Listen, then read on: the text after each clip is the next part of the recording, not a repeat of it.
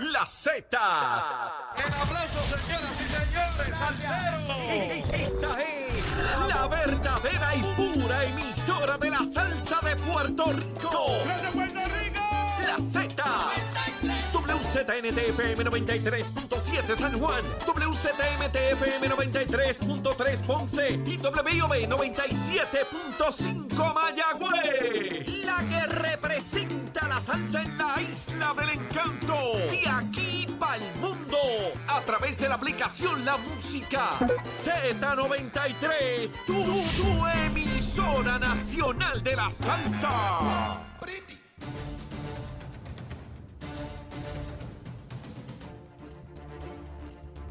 regresamos a comenzar nuestra segunda hora aquí en Nación Z Nacional. Mi amigo, soy Leo Díaz. Estamos a través de Z93, la emisora nacional de la salsa, la aplicación La Música y nuestra página de Facebook de Nación Z. Aquí ya está Jorge Colbert, pero antes vamos a los titulares con Emanuel Pacheco.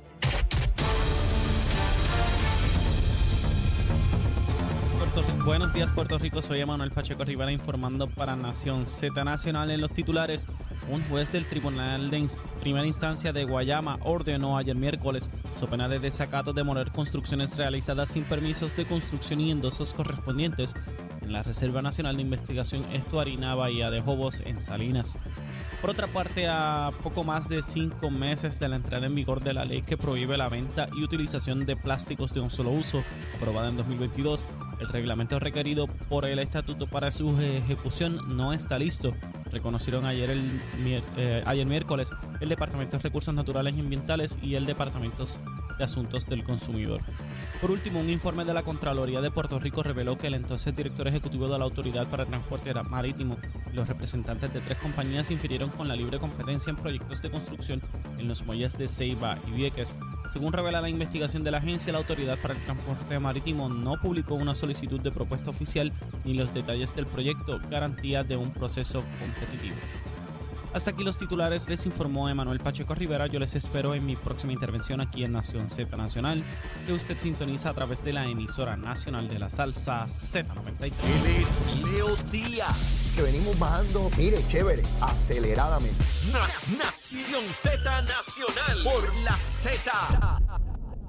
Y vamos, vamos arriba rapidito aquí en Nación Z Nacional. Ya llegó el amigo Jorge Colbert. Jorge, ¿cómo tú estás? Buenos días, Leo. Saludos para ti, para los amigos Radio Escuchar de Z93. Todo en orden. Chero, Manuel, todo el mundo. Todo bien, gracias a Dios. Mira, Jorge, eh, Puerto Rico amanece con una gran cantidad de tragedias hoy.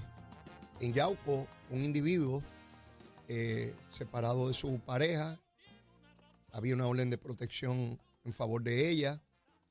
Eh, él tenía historial de incendiar el carro de su anterior pareja, de maltrato de animales, había tenido violencia doméstica con ella, violó la orden de protección en Navidad, hubo una vista ayer, ella trató de que se le pusiera un grillete, no se le hizo, estaba en la casa de la mamá tratando de procurar eh, seguridad, ella tenía un niño o niña de 14 y otro de 10 que gracias a Dios no estaban en ese hogar.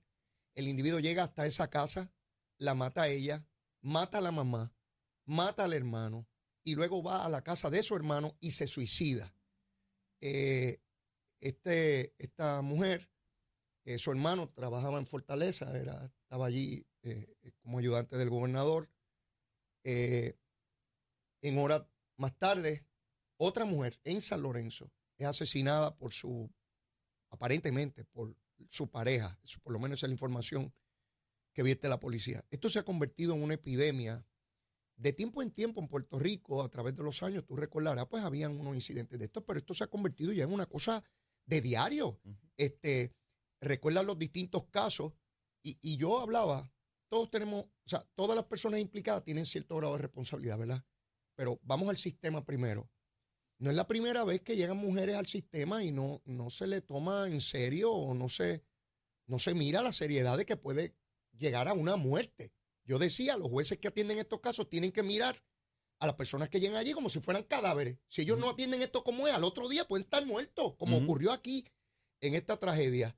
Eh, y, y yo, primero, ¿cómo curamos la raíz de este problema? Que yo no sé cuál es, porque te confieso, yo no sé qué provoca que ahora los individuos, la resultante es matar y punto. No solamente a la expareja o pareja, sino a sus familiares, a medio mundo. Eh, eh, y yo de verdad que, que me quedo eh, indefenso, no, no sé qué proponer, no sé qué decir. Jorge. Pues mira, Leo, yo, yo pienso que estas tragedias que estamos, como tú bien señalas, casi diarias, eh, reflejan o son síntomas de, de una multiplicidad de, de deficiencias en nuestra sociedad eh, que no, no se puede resolver con una varita mágica, ¿verdad? Eh, por un lado, tienes un serio problema de, de salud mental, eh, tienes un, problema de conducta humana, eh, de educación, de falta o de falta de educación.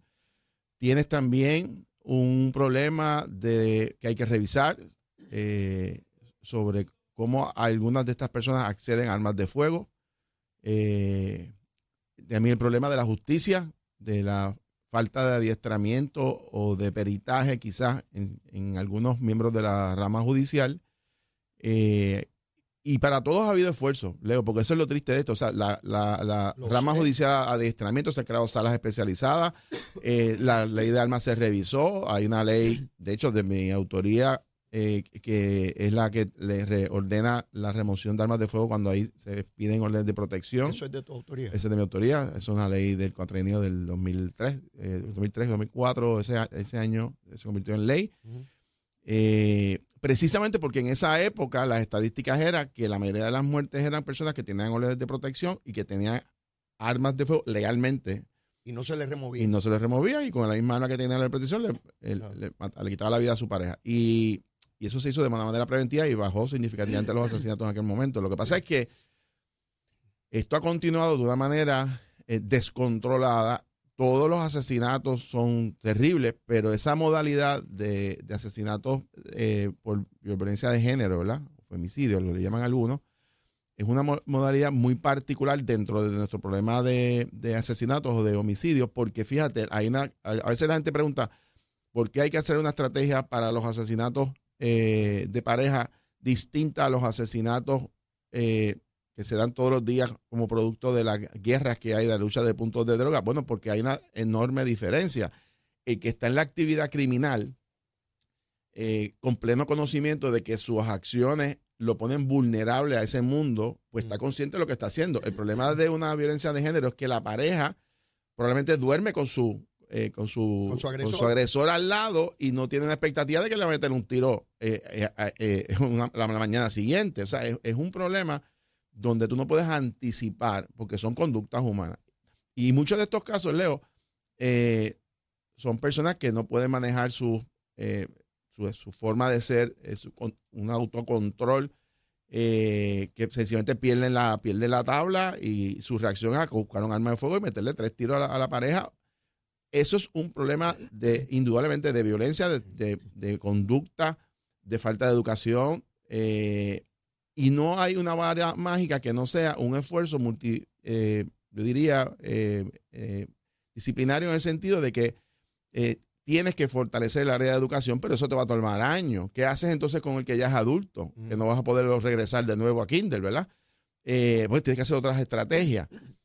Y lo importante, Leo, es para que podamos identificar unas posibles soluciones, es que hay que, en estos casos, más allá de la, de la de esclarecimiento de los casos, es que a veces no vamos como gobierno, me me refiero a todas las entidades de gobierno y del sector privado, no vamos a la raíz. O sea, hay que hacer en Puerto Rico, eh, por ejemplo, uno de los áreas, y conversaba con esto con el secretario de Seguridad hace unas, unas cuantas semanas, eh, hay que estudiar las causas psicológicas que generan ese tipo de conducta.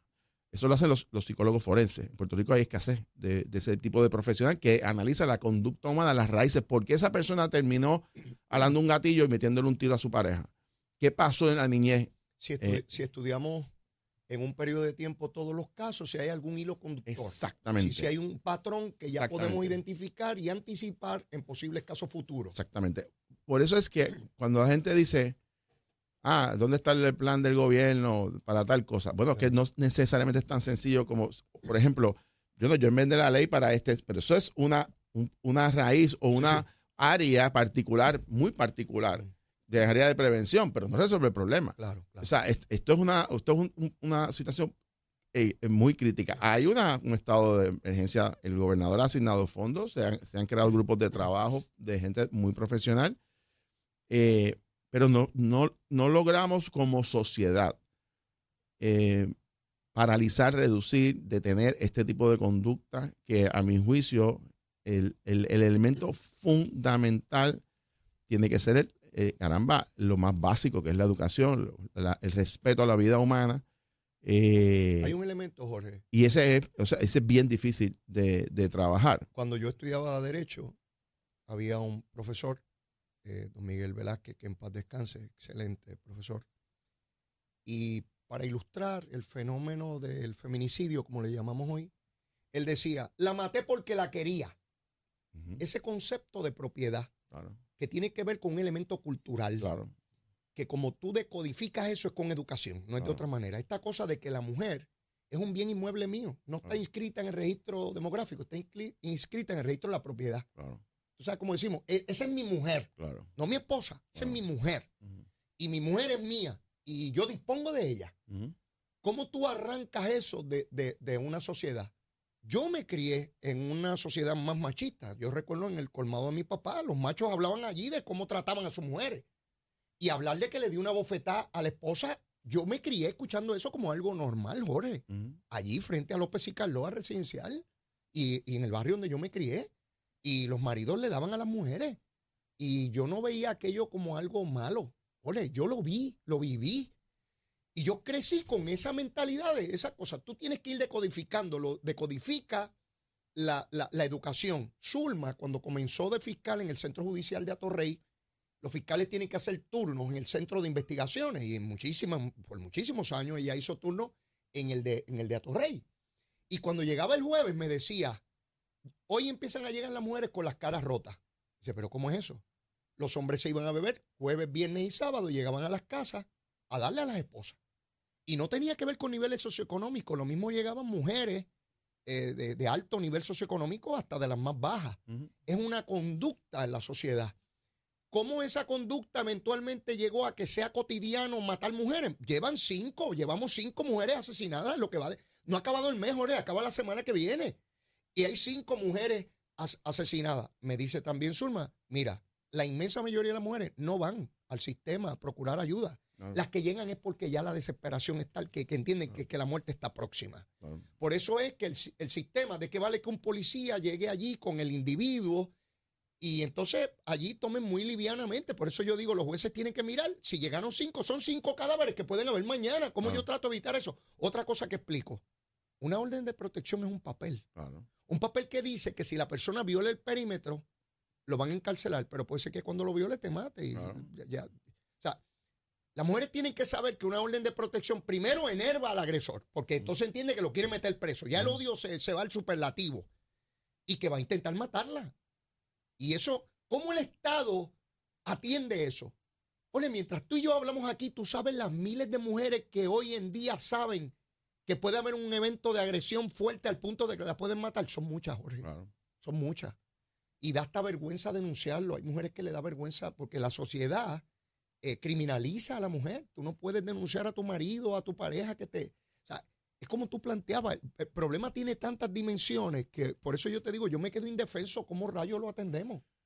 Imagínate, Leo, que antes de la ley 54, eso fue para allá, para los 80, si mi memoria no me falla, 80 y pico, 86 por ahí, no se levantaban estadísticas eh, Hasta esa fecha. hasta esa fecha de esa, o sea, no se distinguía los asesinatos, los Ajá. homicidios, si no eran asesinatos, tantas mujeres, tantos hombres. Exacto. Las causas, Eso no se mira. eso no se miraba desde esa perspectiva, Un ¿verdad? muerto más. era otro muerto. Entonces, eh, hemos, y en eso pues ha habido un esfuerzo eh, de acciones legislativas, gubernamental, pero sigue un problema que su raíz es un problema de conducta humana. Entonces, tú tienes múltiples factores. Puede haber un problema de abuso de alcohol, puede haber problemas de drogas, puede haber un problema de sencillamente de que la persona, el carácter de la persona, hay gente que no puede controlar su, ¿verdad? Su coraje, no lo su puede- coraje, tiene un problema de salud mental, tienes un problema de crianza, que, que es el estilo de, ¿verdad? Donde tú creces y ves conductas que te parecen normales y son antisociales. Gente de que sufrió violencia en su hogar como niño o vio a su padre golpear a su madre También. y lo, y lo acepta como una, algo eh, cotidiano, normal.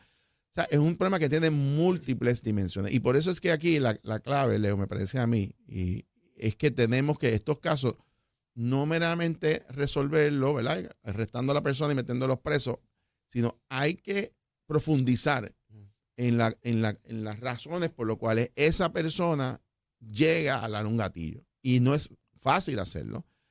El sistema del Departamento de Corrección tiene lo que se llama el perfil del confinado, que te dice las, ¿verdad? Las, la- el- el- las situaciones particulares de cada una de las personas que están presas y tú puedes ver patrones de conducta Mm, mm. similares o factores sociales similares. ¿Tú Eh, sabes si hay alguna entidad, Jorge, que haya hecho un estudio sobre de campo, ¿no? Por ejemplo, tomar desde las que han ocurrido hoy por los últimos dos años, vamos, para darle un periodo, porque hay que concentrar el estudio, los más recientes, ya sea por la legislatura, por alguna universidad, por alguna entidad privada. Yo, si yo tuviera la legislatura, abriría un estudio serio con personas, los mejores profesionales, a estudiar todos esos casos, a ver si hay algo en común entre ellos. hay una, bueno, el Departamento de Corrección emite informes anuales eh, a veces se atrasa un poco, pero hacen lo que se llama el perfil del confinado. De hecho, si usted entra ahora mismo a la página de, de corrección, están los últimos, y, y tú vas a ver una radiografía o un perfil de la, de la población penal. que te dice, por ejemplo, eh, bueno, tantos hombres, tantas mujeres, cuáles son los delitos, Mm. eh, cuando al momento de, de- de cometer el delito o de arrestarlo, cuál era su condición, si estaba desempleado, cuál es su nivel de escolaridad, usualmente es, es noveno grado, si son de sectores escolares, qué por ciento, si son reincidentes, o sea, te da una Sí, sí. radiografía bastante clara que tú te permite desarrollar estrategias de política pública. Lo que ocurre es, Leo, Mm. que esos son unos formularios que se llenan, que se, eh, pero no necesariamente se entrevistan a los confinados. Y, y eso es una enorme distinción. Y, te- y, te- y ¿Por qué conozco de este tema? Porque yo tengo una sobrina mía que su especialización eh, y trabajó en la ciudad de Dallas, en Texas. Ella es, su doctorado es en psicología forense. Ella se dedica a estudiar la mente de, de las personas que cometen Delito. delitos para poder desarrollar política pública. Sí. En Puerto Rico eso no se da.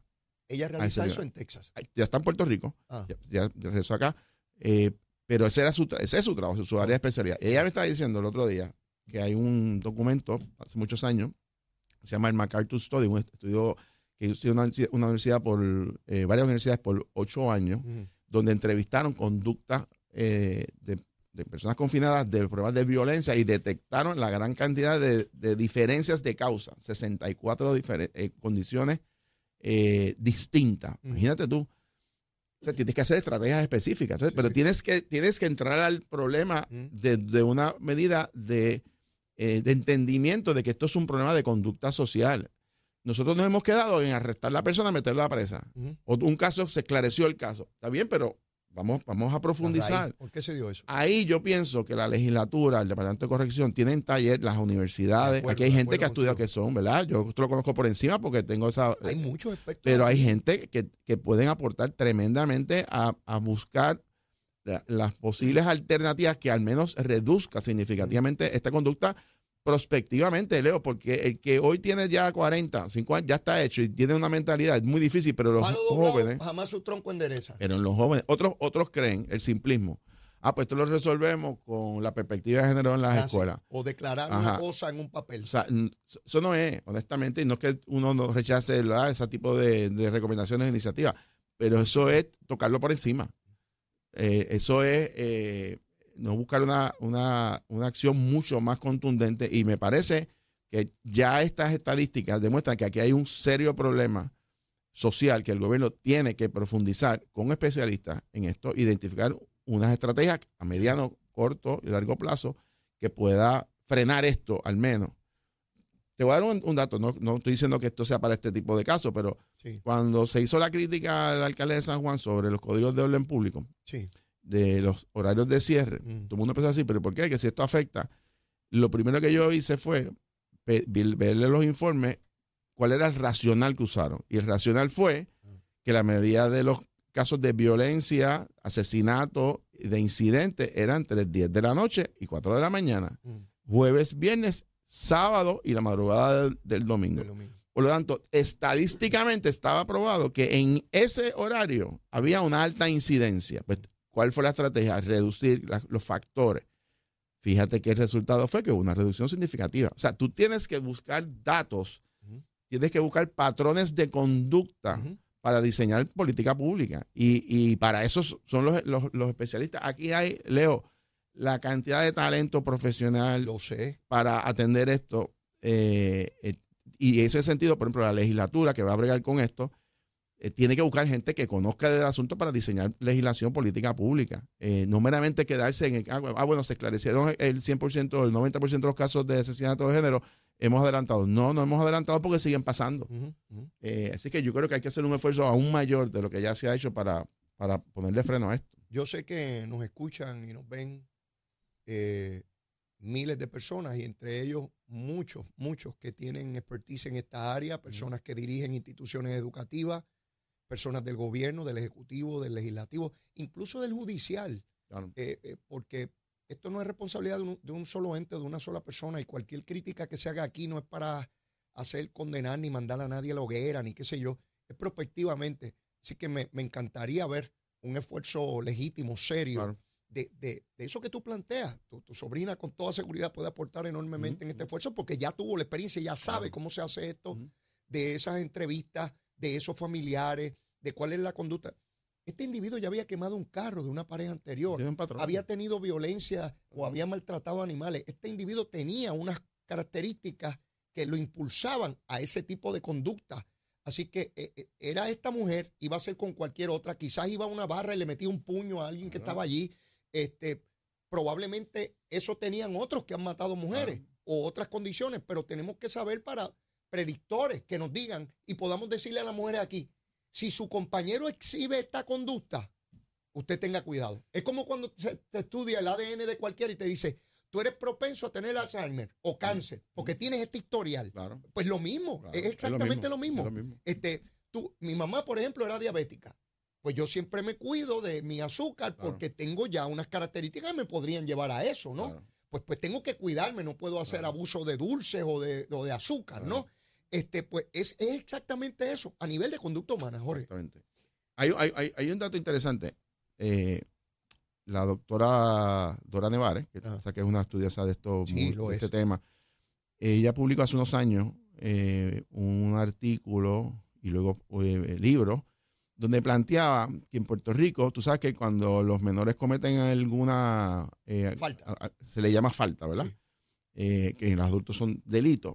El Estado eh, lleva un conteo de las faltas Ajá.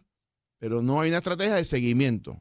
Y tú tienes, y yo entendí el, el artículo de ella, yo no, no- todavía, cuando la leí la primera vez, no, no entendía el racional, y lo entendí cuando vi el perfil del confinado, porque la mayoría de los confinados cometieron faltas cuando eran menores. Quiere decir que el Estado, el gobierno, tuvo contacto con ese individuo en varias instancias y no le dio seguimiento, no atendió lo que estaba ocurriendo, terminó, terminó preso. Entonces, ella lo que plantea, con toda la razón, es que nosotros no tenemos una política pública para atender al menor desde que empieza a cometer su primera falta, para frenarlo, para que no llegue a convertirse.